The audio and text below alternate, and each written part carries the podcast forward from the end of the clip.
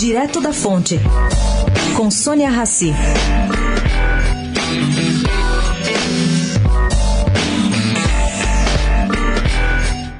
O desenho da desestatização da BR Distribuidora abriu espaço para a realização de operações parecidas, que devem ser deflagradas em subsidiárias do Banco do Brasil, da Caixa ou ainda da Eletrobras. A operação foi considerada um sucesso pela equipe econômica.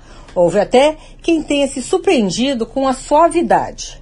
Segundo fonte do governo Bolsonaro, não aconteceram os habituais protestos promovidos por sindicatos ou ações jurídicas para impedir a venda.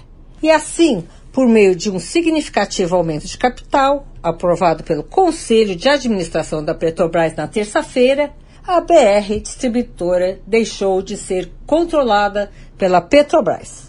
Aí você me pergunta, e os acionistas minoritários da BR Distribuidoras vão nesse mesmo modelo? Não. Nesse modelo de diluição de ações, eles não têm direito ao tag along.